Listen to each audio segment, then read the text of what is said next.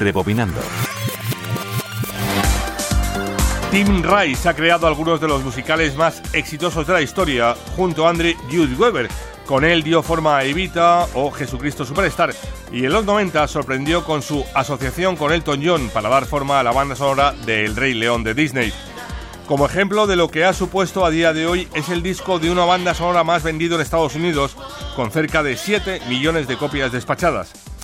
Junto con Circle of Life y Hakuna Matata, Can You Feel the Love Tonight es uno de sus cortes más conocidos, contando los coros con Rick Astley, Gary Barlow o Kiki D.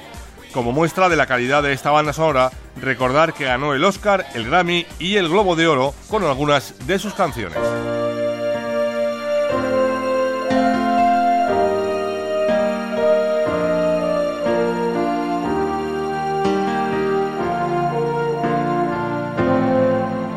Manolo Castro, Radio 5, Todo Noticias. There's a calm surrender to the rush of day when the heat of a rolling wave can be turned away.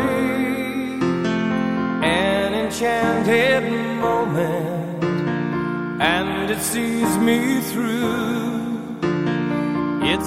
Enough for this restless warrior just to be with you. And can you feel the love tonight? It is where we are.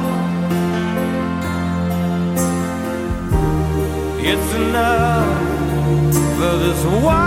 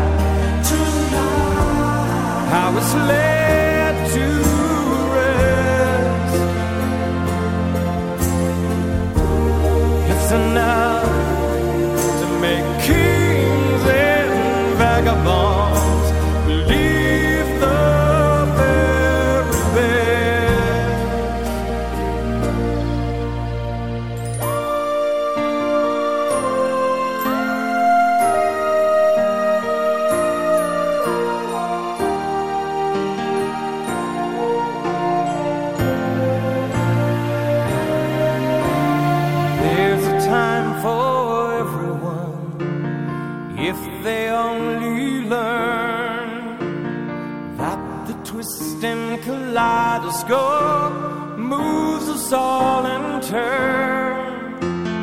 There's a rhyme and reason to the wild outdoors.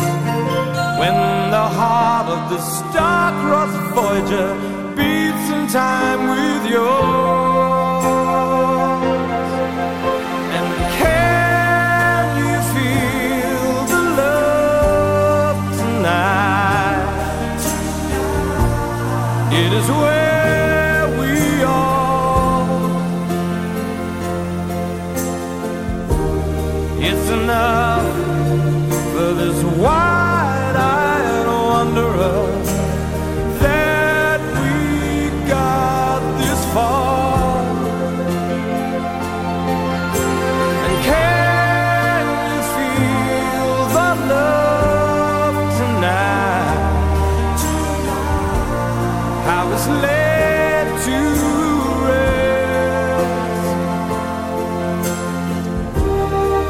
Enough to make kings and vagabonds believe the very best.